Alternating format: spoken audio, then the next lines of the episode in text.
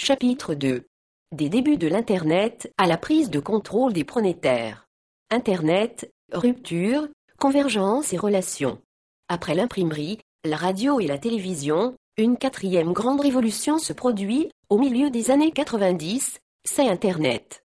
À la différence des précédents, ce média ne se contente pas de communiquer vers les gens.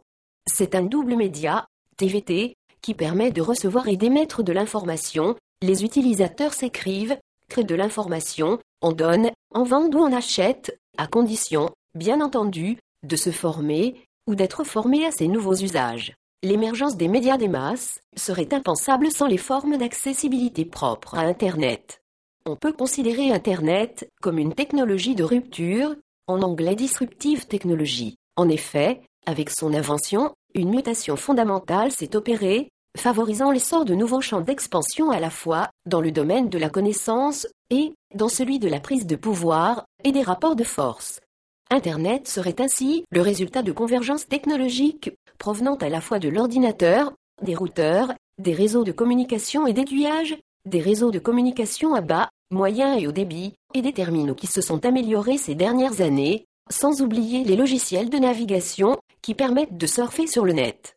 De ce fait, il n'est pas un nouveau média, comme on l'a souvent dit, pas plus qu'un support d'information en tout genre. Il est un écosystème informationnel. Dans la mesure où les nœuds et les liens du réseau sont interdépendants, où ce qui bénéficie à l'ensemble du système bénéficie à chacun de ces nœuds et où le progrès de chacun des nœuds profite à l'ensemble, Internet possède bien les caractéristiques d'un écosystème.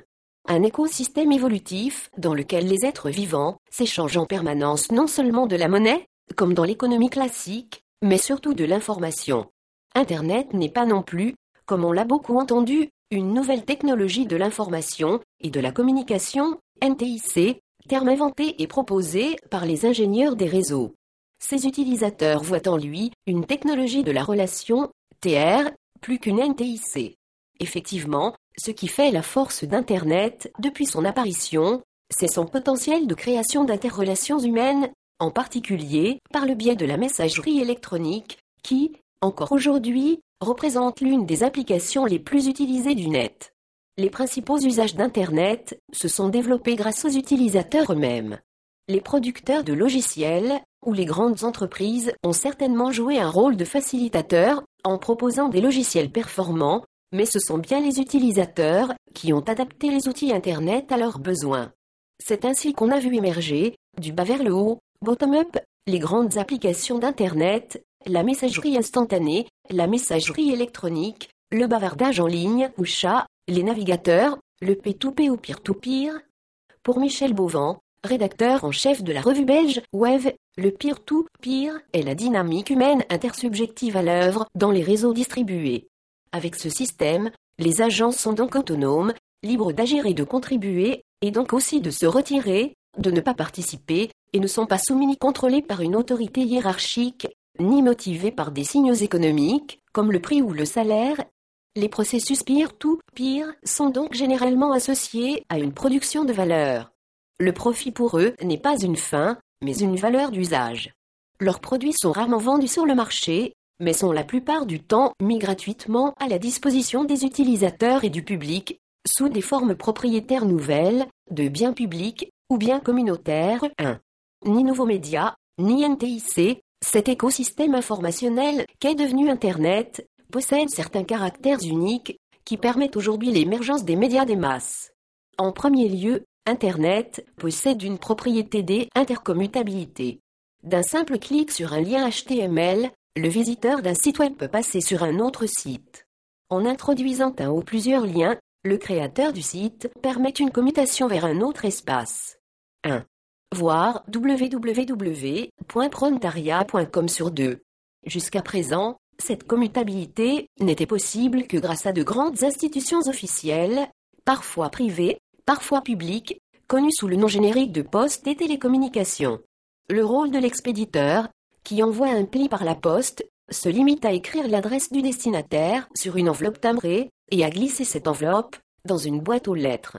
C'est la poste qui se charge du reste, notamment du tri et de la distribution. Un processus analogue existe dans les télécommunications. l'usager du téléphone compose un numéro sur le clavier à touche de son téléphone fixe ou portable. Quelque part dans un standard téléphonique, les informations sont commutées sous forme électronique avant d'arriver à destination, le téléphone sonne, le destinataire décroche, puis vous parle. Cette fois encore, l'usager ne joue aucun rôle. Avec Internet, tout change. En effet, l'usager devient en même temps la poste et les télécommunications. Il a la possibilité, via un lien HTML, de créer lui-même la commutation.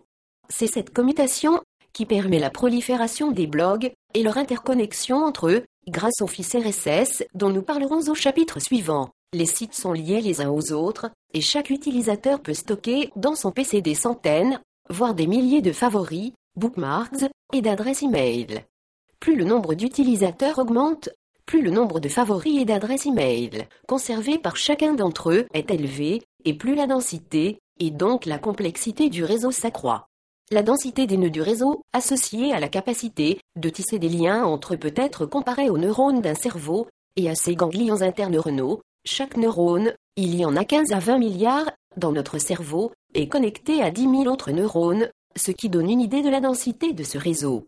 Qu'on le veuille ou non, le net est en train de se constituer à la manière d'un cerveau, avec ses synapses, ses interconnexions, ses dendrites. Par ailleurs, Internet permet la fusion numérique de tous les supports. Le numérique, c'est la possibilité d'interconnexion généralisée des médias, le texte, l'image, le son et des modalités, l'interactivité, la communication interpersonnelle, la téléphonie sur IP, VoIP pour Voice over IP, la télévision en peer-to-peer. Ces propriétés d'intercommutabilité et de fusion numérique constituent la base de l'écosystème informationnel. L'impact d'Internet est comparable à celui de l'imprimerie, des journaux, de la télévision ou de l'automobile en leur temps. De manière analogue à cette dernière, qui a favorisé elle, automobilité, permettant à chacun de se déplacer dans l'espace à son gré, et au moment où il le souhaitait, Internet a donné naissance à elle, infomobilité. L'infomobilité offre des possibilités nouvelles, les infonautes sont libres d'aller chercher de l'information dans différentes sphères du cyberespace puis de la transmettre ou non à quelqu'un d'autre. La liberté que l'automobile a créée dans l'espace physique, Internet la rend possible dans le cyberespace. De cette façon, les pronétaires sont affranchis du monopole de l'information qui, jusqu'à présent, dictait sa loi en imposant ses chaînes de télévision et ses radios.